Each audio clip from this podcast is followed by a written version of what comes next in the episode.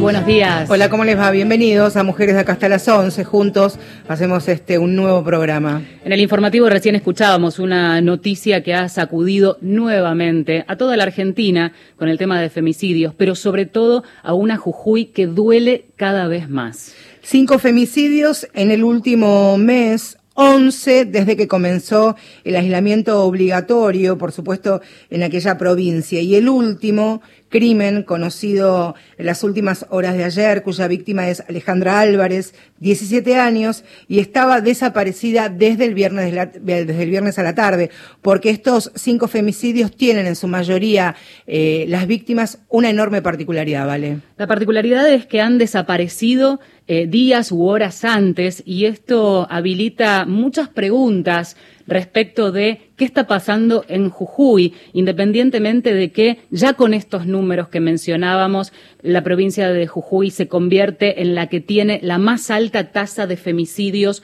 de todo el país. Cada uno de estos femicidios, de estos casos para la justicia o para la policía, son nombres, nombres propios. Mariela Zamora, Jacqueline Arjona, Rocío Ocampo, Paola Méndez, Cecia Reinaga, Yara Rueda, Roxana Masala, Gabriela Cruz y Alejandra Álvarez son estos nombres de las mujeres que eh, murieron a manos de femicidas. Em, una rabia colectiva, una movilización masiva que ha copado las calles de Jujuy a pesar del aislamiento, a pesar de la pandemia, para exigir acciones concretas a las autoridades. Una salida a la calle con bronca, con enojo, con dolor, con furia y con una exigencia y un pedido contundente. Por un lado, justicia, por supuesto, pero otro lado también poner las luces de estos focos sobre el Estado allí en aquella provincia. ¿Por qué no se buscan las mujeres que están desaparecidas? ¿Por qué no se toman las denuncias?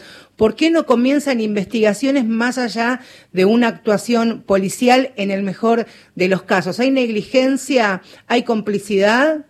Todas son preguntas para hacer directamente a quienes viven en Jujuy y conocen lo que ocurre en territorio. Ya nos vamos a esa provincia. Está Anabel Yacianzi, em, en comunicación, es referente de la Asamblea Feminista de Jujuy, además es secretaria de género de la CTA Autónoma Nacional.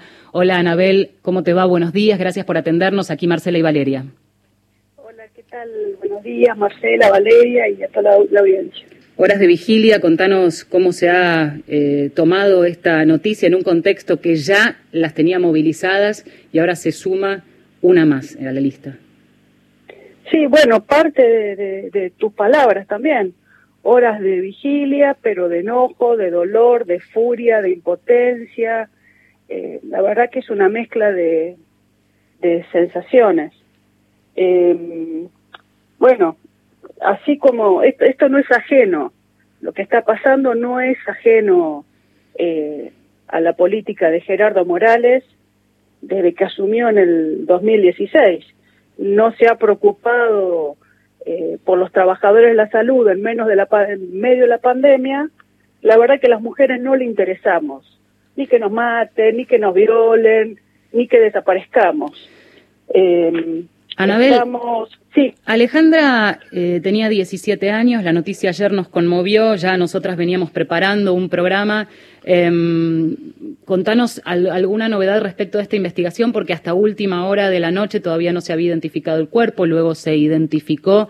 Em, una particularidad que me llamó y mucho la atención es que eh, allí a la vera de la Ruta 66, en un momento cuando todavía todo era conmoción y se sabía que el cuerpo ese hallado era de una mujer, se acercó más de una familia, se acercaron dos familias con sus hijas desaparecidas. Sí, claro. Eso mismo que vos decís. Dos familias. Y una de esas familias era la familia, es la familia de Alejandra. Y lo que dijo claramente a los medios es que a pesar de que la semana pasada, en un manotazo de ahogado, el día previo, eh, horas previas a la marcha que hicimos el miércoles pasado con 10.000 mujeres en la calle, eh, aprobaron un protocolo bastante pomposo, que no me voy a acordar el nombre. Comité eh, Interdisciplinario Permanente de Actuación ante la Desaparición de Mujeres. Eso, bueno, niñas o personas de la diversidad. Todo ese nombre, eh, para no hacer absolutamente nada, faltándonos el respeto y burlándose de vuelta de las mujeres de la población jujeña, porque ya había un protocolo de actuación para mujeres desaparecidas del 2017. La realidad es que, bueno, lo que vos decís, las familias estaban ayer en la ruta por dos, eh, dos chicas que estaban desaparecidas que estaban reclamando, y una de las familias, la familia de Alejandra, eh, al ser preguntada por los medios de prensa, ellas dijeron que fueron a la seccional 33 y les dijeron que tenían que esperar 24 horas para hacer la denuncia por la desaparición.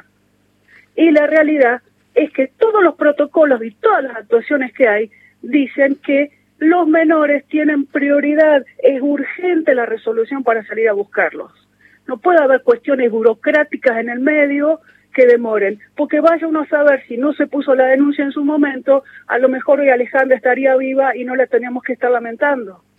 Anabel, también es importante y quiero volver a esto que se ha votado en la legislatura jujeña de este comité con este nombre tan pomposo y fastuoso que tiene, interinstitucional, pero este comité también eh, está formado por autoridades del Ministerio, la Secretaría de Seguridad, que es quien en definitiva no toma, la no toma las denuncias, no activa los protocolos de búsqueda en las policías, o sea que también es una especie de laberinto, una encerrona.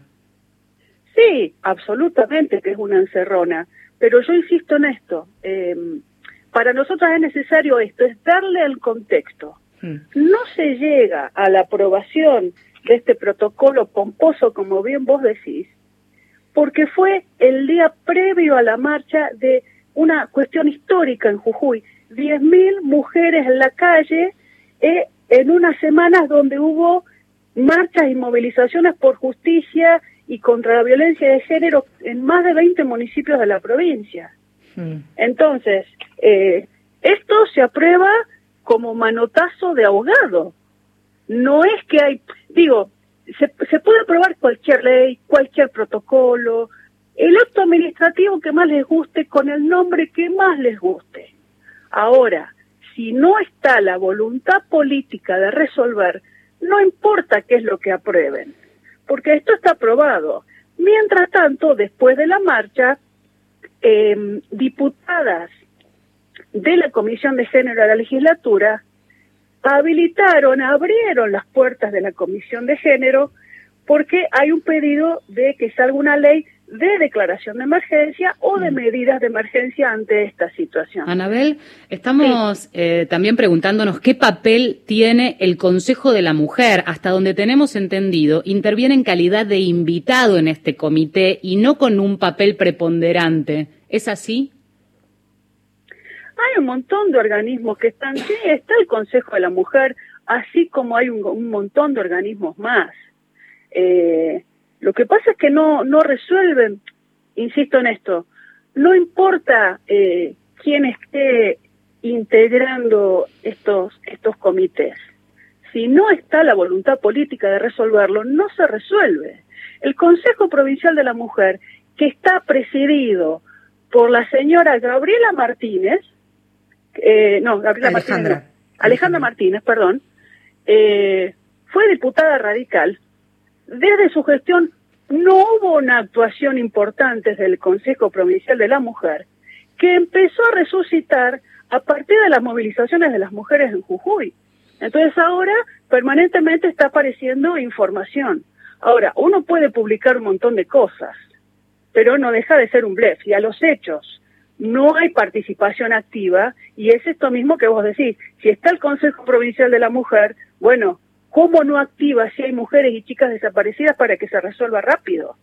No importa quién sea y que ponga la firma, insisto en esto, ¿es la voluntad política para resolver o no? Y también, Eso me parece que es lo decisivo. Y también quién ocupa el cargo y bajo qué responsabilidad, bajo qué formación, cuando se supo el asesinato, el crimen de Roxana Masala, eh, cuando, bueno, el 28 de septiembre sale de su casa, precisamente había ido a una movilización del MTE donde participaba a exigir justicia por otro femicidio, por el de Yara, y cuando volvió a su casa fue que su pareja la, la asesinó. El secretario de Seguridad seguridad, Eckelmeyer dijo públicamente, la culpó a la víctima de este femicidio por haber vuelto con su pareja.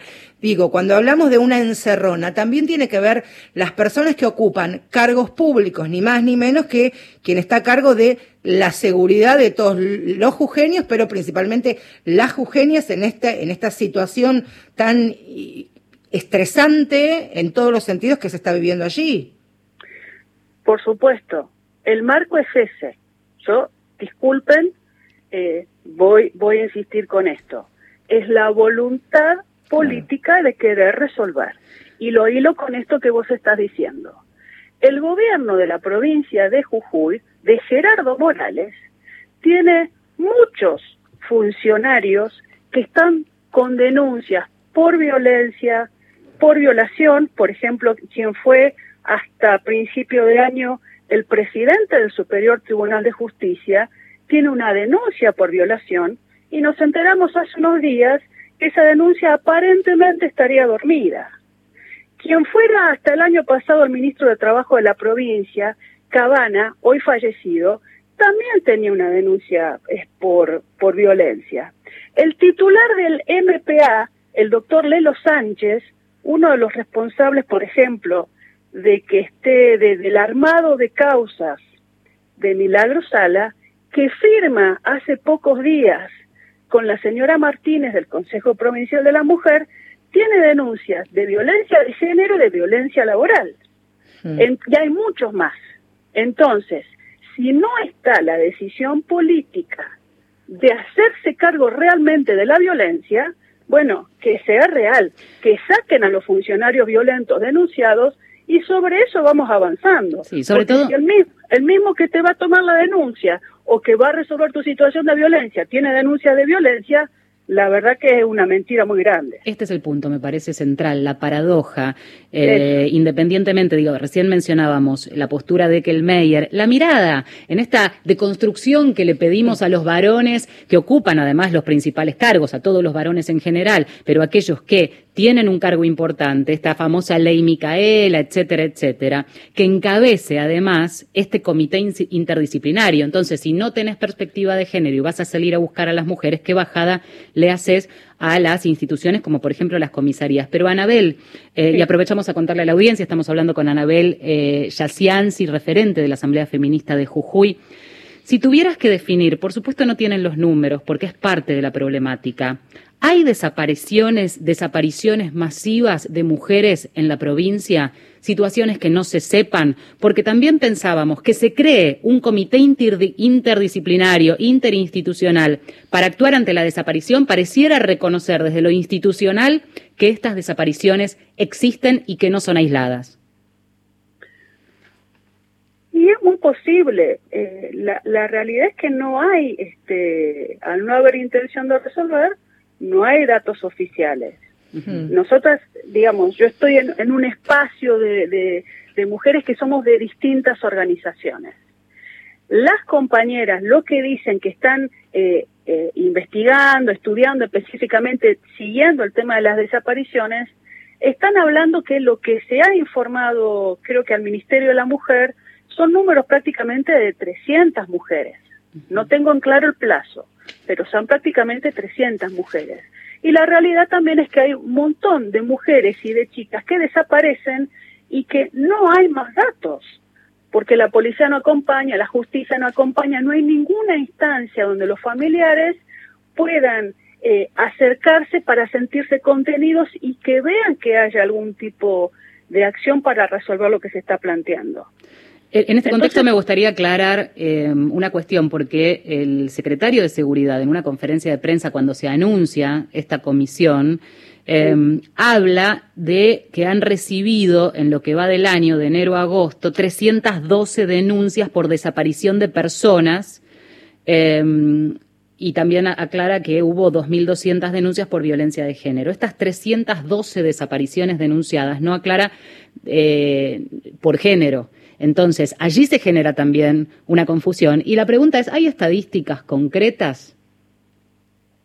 Eh, por eso te decía, oficiales no, tenemos. Y para las que estamos viviendo acá, eh, no vemos 300 afiches oficiales eh, siguiendo o pidiendo por la desaparición de 300 mujeres, ¿no? No hay nada más alejado de la realidad que eso. Ahora empezó, sobre la presión y la organización de las mujeres en la provincia, el Consejo Provincial de la Mujer con este, este, este comité así pomposo, empezaron a sacar afiches. De hecho, el primer afiche que sacaron por una desaparición fue recontra cuestionado por todas las organizaciones porque apenas un cuarto del afiche tenía los datos de la chica que estaba desaparecida y todo el resto eran sellos de todos los que integraban el comité. ¿No? Entonces, eh, poniendo las cosas en, la balanza. Bueno, pero eso también me parece, me parece, Anabel, y seguramente coincidiremos las tres, que esto es la concepción y el espíritu de cómo se trata, cómo se abarca, cómo se piensa y se conciben las violencias hacia las mujeres, que sea prioridad y que tenga eh, que sea eh, digamos que tenga más lugar en un afiche, en un cartel, quienes conforman el logo de todas las asociaciones u organizaciones por sobre la imagen de una chica, una niña o una mujer desaparecida, que el secretario de seguridad diga que la culpa la tiene la víctima de un femicidio por haber vuelto con su pareja, que no tomen la denuncia y que les digan que tienen que esperar 24 horas, es también una concepción y una idea estructural del padecimiento de las mujeres. Es algo sistemático, me parece también. Sí, absolutamente. No hay que olvidarse que estamos en un, sistema absolutamente patriarcal que se siente y es como tangible eh, en una provincia como Jujuy, donde el patriarcado está presente ante cualquier cosa que uno quiera hacer. Mm. Es absolutamente tangible. Entonces, bueno, es toda una pelea que hay que ir dando para ocupar espacio, para estar y para pelearla. Por eso lo más fácil para muchos mm. es preocuparse por eh, cuestionar si gritamos, si insultamos o si pintamos alguna pared. Y no hay que olvidarse no hay que olvidarse que eh, Morales es Macri. El objetivo de Morales para estar en este gobierno no es ocuparse ni por los derechos ni de las mujeres, ni de los trabajadores, de nadie. Es hacer negocios, igual que ha hecho Macri en el país. Anabel, para cerrar, eh, queremos saber si hay alguna acción planteada, si se está gestando alguna acción. Entendemos que es muy reciente por eh, el último femicidio de Alejandra Álvarez. Sabemos que están en vigilia eh, y entendemos que están intercomunicadas todas las redes de mujeres del país, pero también dentro de la provincia. Bueno, se están, se están planteando desde anoche al, al, poco momento que se pudo confirmar la, que bueno que efectivamente el cuerpo el cuerpo encontrado era de Alejandra. Eh, bueno nos empezamos a organizar todas hay comunicados circulando hay previsto hacer marchas. Eh, lo que pasa es que como es domingo es, es complicado por ahí ver eh, de juntarse en algún lugar para que tenga algún tipo de impacto.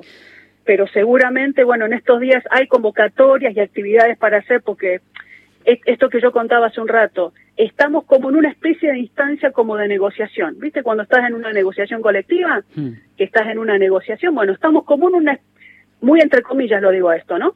Porque después de la marcha, esto que contaba, se habilitaron las puertas de la Comisión de Género y todas las organizaciones estamos yendo a aportar a la Comisión con la intención de que todos esos aportes puedan ser plasmados en una ley de declaración de emergencia o de medidas de emergencia. Y esa emergencia tiene que ser ya, tal cual. Anabel, gracias por esta comunicación con mujeres de acá. Sí, si me permitís, ¿puedo, ¿puedo comentar una cosita más? Sí. aprovecho, aprovecho el espacio, ya que me llamaron. Tiene que ver también con mujeres. Eh, dentro de la CTA tenemos compañeras que están organizadas en, en, en el municipio de Monte Carlo, en Misiones. Tenemos una compañera, Karina, eh, que está peleando hace más de una semana prácticamente, que está en huelga de hambre en la comisión en el municipio de Montecarlo, porque está lo único que está exigiendo es que le puedan conectar la luz eléctrica para poder tener una vida un poquito más digna y servicios en, este, en esta época de cuarentena. Eh, y no, el intendente lamentablemente no, no, no le da cursos, se vienen dando eh, movilizaciones y un montón de acciones pero bueno, la solidaridad con la, con la compañera y contar esto, la compañera Karina de la localidad de Montecarlo de Misiones, que es es compañera de la CTA de Misiones. Muy bien.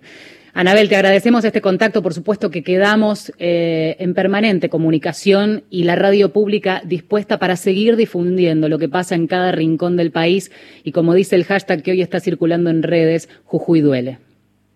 Muy bien, muchas gracias a ustedes y un saludo a la audiencia. Gracias. Abrazo. Hoy me levanto otro día siendo mujer Desayuno con otra muerta más por la TV. Que su pollera, que era fiestera, y su asesino que me voy de mi casa. Quién sabe si podré volver.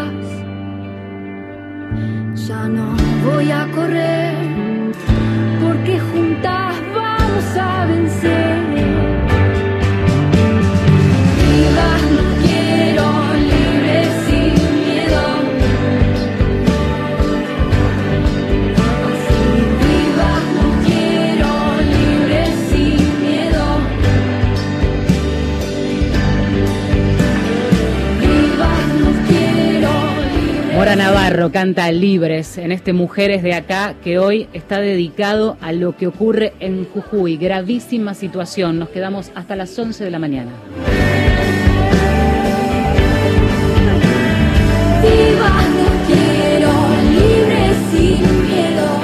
Mujeres de Acá, Marcela Ojeda y Valeria San Pedro por Nacional.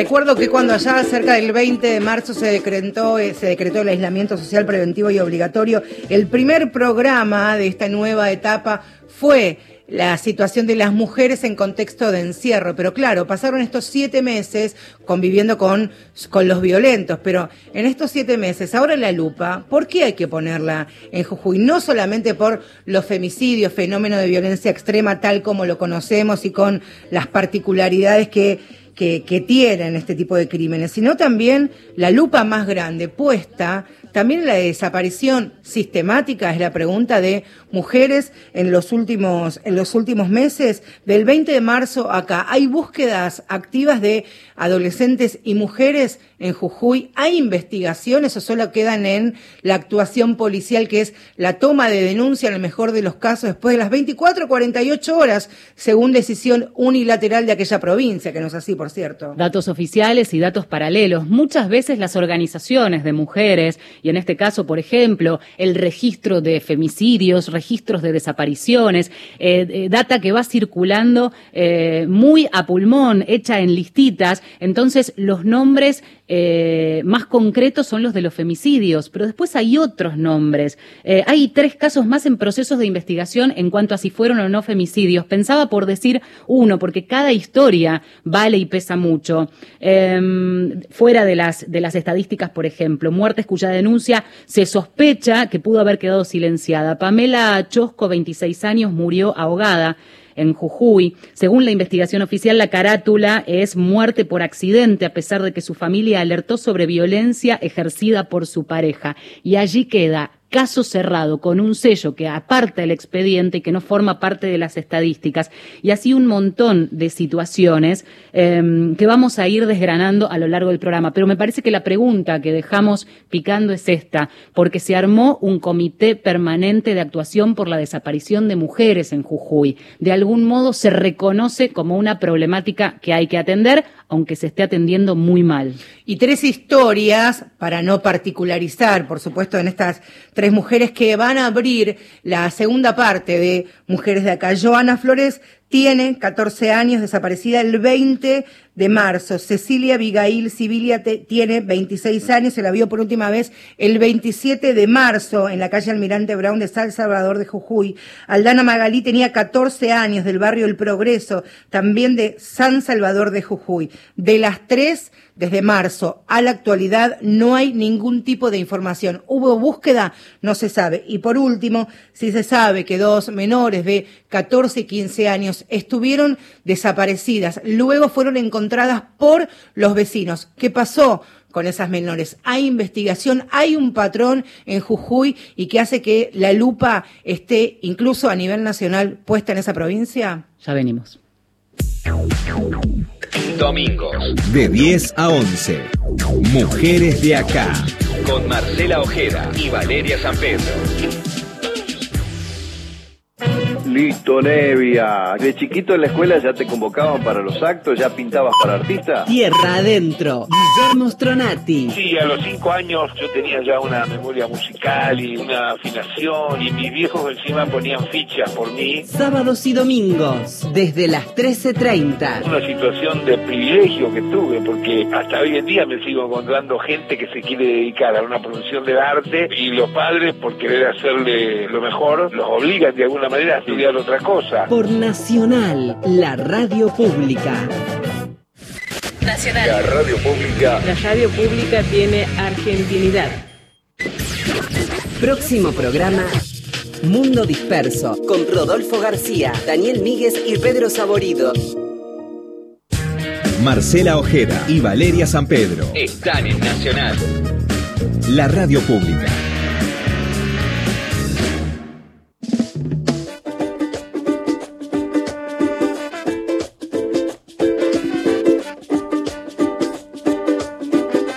Seguimos en Mujeres de acá hasta las 11 de la mañana. Jujuy nos duele. Es este hashtag que a través de las redes sociales, no solamente en esa provincia, sino en todos los distritos de la Argentina, están preocupadas, con furia, con enojo por lo que ocurre en aquella, en aquella provincia, por estos femicidios de, las, las últimas, de los últimos días, pero también desde el comienzo de la pandemia. Pero vamos a intentar comprender qué es lo que está pasando con lo que mencionábamos recién. Por lo menos estos cinco femicidios de los últimos días, en su mayoría fueron desapariciones de mujeres previas al femicidio, fenómeno, decíamos, como lo conocemos y como lo entendemos. ¿Qué pasó con esas búsquedas, si se activaron efectivamente, y qué pasa con las potenciales búsquedas activas de mujeres desaparecidas? Alejandra Mángano es cotitular de la Protex, que es la Procuraduría de Trata y explotación de personas, amiga de la casa y que generosamente nos va, va a charlar unos minutitos con nosotros porque también la lupa de las fiscalías especializadas está puesta en Jujuy. Alejandra, muchas gracias por estos minutos. Valeria y Marcela, te saludamos. ¿Cómo te va? Hola. Hola Marcela, hola Valeria, ¿cómo andan? Espero que bien. Bueno, y pensábamos cada vez que hay una desaparición de una mujer, y en un territorio que ha tenido lamentablemente antecedentes de investigaciones por la sospecha de trata, eh, e incluso condenas, la pregunta es, y te la trasladamos, ¿qué es lo que está pasando en Jujuy? Si tienen una idea, si se está investigando, si tienen la posibilidad de acceder a la información que muchas veces se le niega, eh, por ejemplo, a la organización de mujeres, a las, a las organizaciones, eh, y tanta preocupación que hay en la provincia. Bueno, mira, en, hace una semana aproximadamente el Ministerio Nacional de las Mujeres, particularmente Carolina Barsky de la Subsecretaría eh, de Programas contra la Violencia de Género, presentó una denuncia. El mismo día lo hizo Gustavo Vera del Comité de Lucha eh, contra la Trata de Personas ante la Procuraduría, eh, justamente haciendo notar este vínculo que ustedes muy bien vienen desarrollando en el, en el programa sobre los femicidios y las desapariciones de mujeres. Eh, como, como venimos hablando, hubieron cinco femicidios en, en recientemente, en las últimas semanas. Eh, esto es un número muy elevado y tal como ustedes señalan, eh, algunos de ellos tuvieron días eh, de desapariciones de estas mujeres previos y esos días claramente son fundamentales para eh, motorizar la búsqueda por parte del Estado. Eh, en los últimos años distintos organismos internacionales han puesto el ojo en esto, particularmente en, Latinoamérica, eh, en el vínculo entre las desapariciones y en la obligación que tienen los estados, obligación reforzada de motorizar las búsquedas desde el primer minuto eh, para evitar eh, femicidios y actos de violencia contra las mujeres, como por ejemplo también la explotación sexual o la trata de mujeres. Eh, entonces sí, claramente hay un vínculo ahí y nosotros a partir de estas denuncias, que fueron, como te digo, el 29 de septiembre, empezamos a recabar la información. Con las desapariciones en Argentina sucede algo que es que eh, en general no tenemos un registro sistemático eh, y cumplido, digamos, de eh, las desapariciones en tiempo real. Existe un sistema federal de búsqueda de personas en el Ministerio de Seguridad, pero depende fundamentalmente también de las policías provinciales y de que carguen eh, esa información ahí. Entonces estamos reconstruyendo no solo a través del CIFEU, sino buscando en otros lugares también, no solo organizaciones civiles, sino también las secretarías de la mujer, eh, la, la, policía provincial, el Ministerio Público de la Acusación, es decir, tratar de generar un registro de todos esos casos para poder dar una evaluación más concreta sobre esto. Ahora ya es por lo menos este un paso, pero también eh, preocupa y alerta muchísimo más a esta situación que, que veníamos relatando y cuentan de, desde Jujuy, que ahora la, la fiscalía que, que, vos dirigís con el doctor Colombo y también la UFEM pongan ya, este, estén trabajando en territorio. Es, eh, no sé si es la primera vez, me atrevo a preguntarte que de manera conjunta en los últimos años trabajan para ver si, qué pasa con las desapariciones y los femicidios en una provincia. Bueno, en esta investigación, como bien decís, estamos trabajando con Mariela Laboceta, que es la fiscal de la UFEM, en conjunto, eh, porque estamos aplicando también el protocolo de femicidio que la UFEM uh -huh. eh, aprobó en el 2018 y creemos que es importante, en función de recomendaciones internacionales, poder hacerlo de esta manera. Nosotros anteriormente sí trabajamos en, en búsquedas de, de personas desde el año 2013, tenemos eh, esta, competencia y en particular el trabajo conjunto creo que va a dar una perspectiva eh, mucho más interesante a la hora de los hallazgos, ¿no? Porque lo cierto es que, eh, como vos decías, hubieron también eh, dos mujeres o dos jóvenes adolescentes que eh, aparecieron y, no sabemos si en esas apariciones puede haber información relevante para evitar otros casos, ¿no? Entonces, me parece que la perspectiva de del trabajo conjunto con UFEM y, y la perspectiva específicamente de género eh, va, va a ser eh, efectiva y buena en este caso. Alejandra, en la medida de lo posible, contanos cómo se trabaja. Entendemos que cuando interviene una fiscalía federal, en este caso dos fiscalías federales, muchas veces hay conflicto de intereses. Hmm. Y no me refiero a este, intereses, este, se supone que todos deben querer esclarecer las situaciones, pero eh, allí la provincia, escuchábamos recién en la primera nota, tiene una serie de negligencias importantes. El Ministerio de las Mujeres interviene para echar luz en, un, en una zona que está muy oscura y en ese sentido, ¿cómo se va a trabajar y cómo se va a articular? Bueno, la, investigación en sí de los casos particulares tiene que hacerse en la provincia. Lo que nosotros, la hipótesis de trabajo nuestra respecto de las desapariciones eh, y su vínculo con la posible explotación sexual y con, la, con el femicidio eh, daría lugar, eh, creemos nosotros, a la intervención de la justicia federal con asiento en Jujuy. Es decir, nosotros en Jujuy tenemos dos fiscales federales que trabajan allí y la articulación con los casos sería seguramente a través de ellos. Nosotros de momento estamos en una etapa de recolección de la información, hay búsquedas activas, ustedes las mencionaron a las tres, eh, cuando nosotros tomamos conocimiento del caso, estas búsquedas no estaban judicializadas, digamos, estaban denunciadas en la policía, pero no había una investigación judicial. A raíz de la interacción con el Ministerio Público de la acusación de allá, eh, ya hoy hay investigaciones, que esto es muy importante. O sea que no había investigación, ahí me, quiero detener porque mm. me preocupa, me llama la atención y genera mucho enojo, mucha bronca.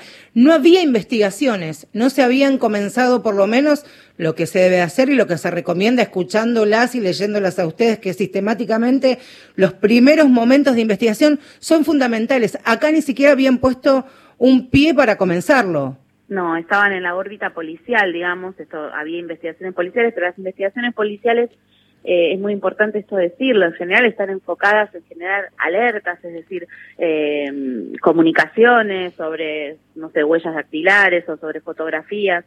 La investigación judicial, la investigación de los fiscales en general eh, está motivada, digamos, en hipótesis delictivas y esas hipótesis en general se, se van alimentando de la información que ha llegado, familiares y demás van brindando testimonial. Es muy importante la investigación judicial en estos casos y de hecho el camino que venimos recorriendo, y no solo me quiero, digamos, referir a Jujuy, es un camino de deconstruir una lógica eh, que en muchas provincias de nuestro país estaba muy, muy arraigada de la idea de que, por ejemplo, no se busca a las personas mayores de edad. Eh, hmm. Y esto es realmente un problema porque los índices eh, de femicidio en general están vinculados con mujeres mayores de 18 años en su mayoría. Entonces, eh, una de las primeras cuestiones, digamos, que en la que se trabajó mucho en los últimos cinco años, no se crean que esto es algo mucho más viejo, eh, fue en lograr algo mínimo que es que haya investigaciones judiciales. Eh, y después, una vez que están esas investigaciones eh, judiciales, trabajar en la calidad de esas investigaciones judiciales, porque como vos bien, vos bien decís, las primeras 48 o 72 horas son fundamentales en la desaparición de una mujer y, y o de un niño, niña o adolescente, y esto realmente eh, muchas veces era tomado de manera inversa, es decir, había que esperar 48 horas para que eh, se inicie una investigación seria. En esas 48 horas sucede, eh, digamos, o, sucede, la aparición, que la verdad que, a ver, en muchísimos casos aparecen nuevamente dentro de las 48 horas, pero o sucede el acto de violencia. Entonces, eh, lo, lo, fundamental y lo que vienen a marcar los fallos, por ejemplo, del campo algodonero contra México o lo que es, contra Venezuela. Hay que es eh, eh, este fallo que, que uno lo ha escuchado y le parecía tan lejano cuando se conoció, porque uno piensa en Ciudad Juárez, en México, en este campo algodonero, y uno parecería, salvando las distancias, y una investigación que recién está comenzando, que por lo menos hay algunas similitudes. ¿En qué consiste brevemente este, este fallo que también marcó, marcó un camino en la región? Bueno, en ese, en ese fallo, eh, a ver, ¿por qué es importante este fallo? Es importante porque se reconoció eh, la obligación de los estados de recibir las denuncias de mujeres desaparecidas. O sea, imagínense esto que yo les estoy contando que empezó a suceder en los últimos años en Argentina. Eh, es decir, la obligación de escuchar a quien va a hacer una denuncia de estas características. Y por otro lado, y que esto sea obligatorio, conlleva también para este mismo fallo la, la obligatoriedad de una investigación efectiva y eficaz. Eh, entonces, esto eh, para nosotros ha sido fundamental porque el ámbito interamericano de derechos humanos en general eh, se había expedido muchísimas veces sobre las desapariciones forzadas, es decir, las desapariciones donde hay complicidad estatal, pero en, en, este primer fallo contra México y luego contra Venezuela se expide específicamente sobre la obligación de garantizar la no violencia contra las mujeres como un patrón que realmente es un patrón eh, que se extiende en toda Latinoamérica, en todos nuestros países de la región. Y, y lo cierto es que, eh, digamos, de alguna manera tenemos un paraguas o, un norte respecto del cual eh, poder exigir que estas investigaciones se inicien, poder exigir que se reciban las denuncias no sé si, si lo, mencionaron en la primera parte del año, pero hay eh, directivas del Ministerio de Seguridad Nacional que prohíben eh, a las fuerzas, digamos, hacer esperar ni 24 horas frente a la desaparición de una persona. Es decir, eh, lo que nosotros solemos hacer articuladamente con el Ministerio de Seguridad es cuando recibimos en nuestra línea de denuncias, el 145, denuncias de ese tipo, donde la familia dice no me lo tomaron porque no pasaron 24 horas, es justamente poder ponerlo en conocimiento también del Ministerio de Seguridad para trabajar en que esto no siga sucediendo. de manera interdisciplinaria también. Alejandra, em, a propósito de contar los contextos, no solo en Latinoamérica, bueno, hablábamos recién de Ciudad Juárez, Jujuy es una provincia que además es frontera con Bolivia, que tuvo antecedentes. Recuerdo entre los apuntes que trabajaba esta semana un caso muy renombrado, el de Romina Aramayo, eh, de 2014, eh, una semana desaparecida hasta que finalmente hallan su cuerpo en un predio en Dique Los Molinos. Ustedes tuvieron investigación muy activa y además se pudo desbaratar allí toda una trama que sí tenía como objetivo la trata de mujeres con fines de explotación sexual. Sí, bueno, en el caso de Romina Aramayo, ella era víctima de, trata de personas con finalidad de explotación sexual. Su caso es un caso, digamos, paradigmático acerca de, eh, de esto que venimos hablando de las desapariciones, pero también de la influencia que tiene la corrupción pública en, eh, digamos, de alguna manera agravar todas estas situaciones, ¿no? Porque eh, sería, digamos, sería todo mucho más sencillo eh, si frente a este tipo de, situaciones, en lugar de haber eh, ocultamientos o demoras o, de alguna manera, mm, yo digo siempre como esas desconfianzas a la hora de iniciar una investigación eh, con todas las letras, se hubiera actuado en, en ese momento. Eh, lo cierto es que tanto ese caso como recuerdo otros casos previos en donde, eh, por ejemplo, en las fiestas eh, vinculadas con los carnavales y demás, suelen mm. desaparecer también muchas jóvenes. Eh, en todos los casos, eh, digamos, de, de provincias de frontera, se dificulta muchísimo más un proceso de búsqueda de personas. Nosotros, cada uno de los casos de desaparición que hay tanto en Jujuy como por ejemplo en Salta, los tenemos que articular también con fiscales de los otros países, porque no podemos descartar que haya habido un paso a pie, por ejemplo, que ese paso a pie no haya quedado registrado. Y lo mismo nos ha pasado, por ejemplo, con el caso de María Cash. Es decir, siempre estamos eh, en, las provincias de fronteras terrestres, digamos, que tienen una frontera de tierra, eh, estamos con una dificultad adicional que es poder, eh, digamos, de alguna manera colaborar o cooperar con fiscales de otros países. Y esto es sumamente difícil. Así que Jujuy también plantea esto y además plantea, bueno, eh, un tema cultural y un problema, digamos, bastante profundo en, eh, bueno, lo vimos, el último año 11 femicidios, la provincia con más femicidios. Esto es un indicador de un, de un índice de violencia eh, de género que es alarmante. Entonces, claramente las desapariciones tienen que ser y un poco en esto vuelvo a Campo Algodonero o a, los casos que veníamos hablando, es decir, cuando uno tiene índices de violencia tan elevados contra las mujeres, entonces cada desaparición tiene, eh, digamos, tiene que prender las alertas muchísimo más. Eh, nosotros sí tenemos recabado de alguna manera a partir del trabajo que hicimos en identificación de, de cadáveres NN que venimos haciendo desde el año 2015 con el Ministerio de Seguridad, Mm. que existe un patrón también respecto de eh, los femicidios en el tratamiento post-mortem de esos cuerpos, digamos, el ocultamiento, eh, bueno, hemos visto, digamos, tienen ustedes infinidades de ejemplos, eh, pero este ocultamiento también se condice con la situación de búsqueda y la situación de desaparición, incluso eh, por tiempo posterior al, a, a, la muerte de la mujer. Entonces, realmente eh, Jujuy hoy nos trae, o sea, la provincia hoy trae esta necesidad de trabajar en ver si estos índices altos de eh, violencia, de qué manera eh, tienen que ser contrarrestados con una mejor, un mejoramiento en los sistemas de, búsqueda. Alejandra, ya casi despidiéndote, pero te quería hacer una consulta. Ahí eh, focalizaron el trabajo de la línea 145, esta herramienta federal, línea gratuita de denuncia para casos de, tratas de trata de personas, explotación. Te quería preguntar brevemente si eh, cuál es el relevamiento, cuál es la situación que están viviendo desde que comenzó el aislamiento obligatorio a la fecha si se ha incrementado la cantidad de llamados, si les preocupa alguna situación en particular de alguna provincia, de las denuncias que están recibiendo.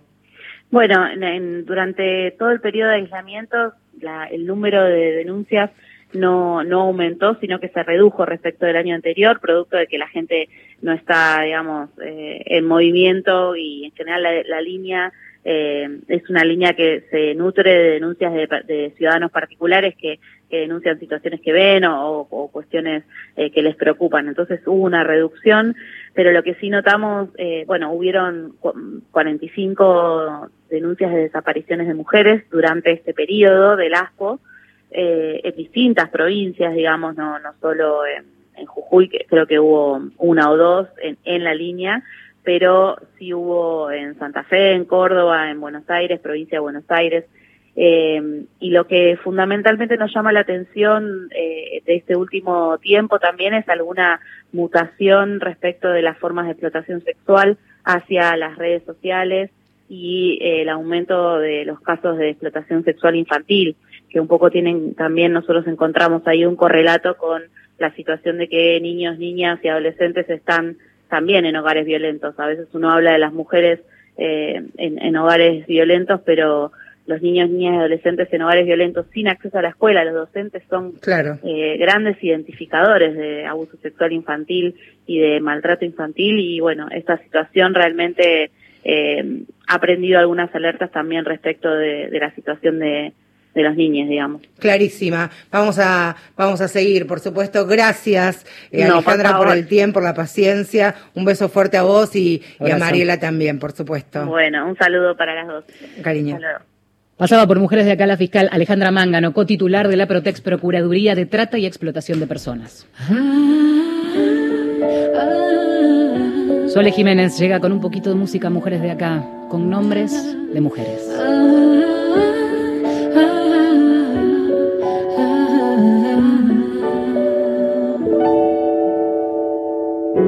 María, Paloma, Teresa, Raquel. No querían que su piel la tocaran esas manos. Alicia, Rocío, Carmina y Esther. No querían que su voz fuera un grito silenciado solo dejó su dolor y nadie la suyo cuando fueron vencidas. Ahora yo escucho su voz con nombres de mujer, me hablan de sus heridas, me enseñan que la vida ha de renacer.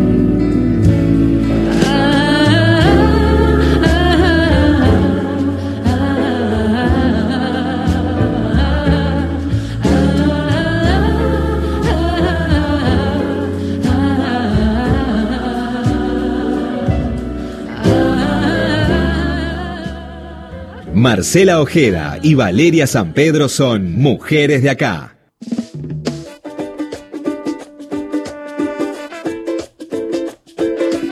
Nos quedan 10 minutos hasta las 11 de la mañana en Mujeres de Acá. Importante lo que acaba de confirmar Alejandra Mángano. A pedido del Ministerio de las Mujeres eh, se empieza una investigación conjunta, no es menor, dos fiscalías federales, la Protex y la UFEM, la Unidad Fiscal Especializada en Violencia contra las Mujeres, para ver qué es lo que está pasando en Jujuy. Ya la investigación no quedará ajustada a las autoridades locales por más eh, de muchas buenas intenciones con este comité interdisciplinario que aparentemente desde que se creó a esta parte no ha hecho demasiado, por lo menos una bajada de línea, para que las comisarías tomaran las alertas de denuncia por el último femicidio que contábamos al principio del programa, el de Alejandra Álvarez. ¿Y qué correlato hay, si es que existe, entre los femicidios y las desapariciones de mujeres y las búsquedas, si es que las hay, que están activas? Pero queríamos, este, tener unos minutitos por lo menos de charla y escucharla y reflexionar por todo lo que estamos escuchando y compartimos desde Jujuy también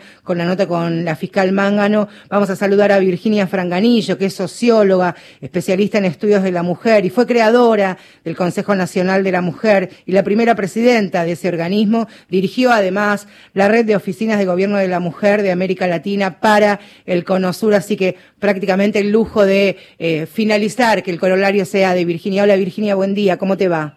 Hola Valerio, hola Marcela, eh, muy conmovida, les agradezco esta oportunidad este, para abrazar primero, ante todo, a la familia de Alejandra, a la familia de cada una de las víctimas de femicidio y también, por supuesto, a las compañeras como Anabel, a la Lili Lowy, que han producido este, este fenómeno impresionante, ¿no es cierto?, que nos sorprendió, digamos, desde distintos lugares del país. Yo creo que ha sido un programa, este, bueno, muy conmovedor, muy muy impresionante de dos periodistas que yo siempre reconozco mm. de una gran profesionalidad y compromiso como son ustedes dos. Así que eh, muchas gracias por esta por este espacio y creo que eh, lo que estamos viviendo, ¿no? Eh, primer reflexión, Jujuy. Eh, creo que hay una definición de alguna de las compañeras, ¿no es cierto?, que han promovido esta, eh, esta expresión del feminismo contundente, ¿no?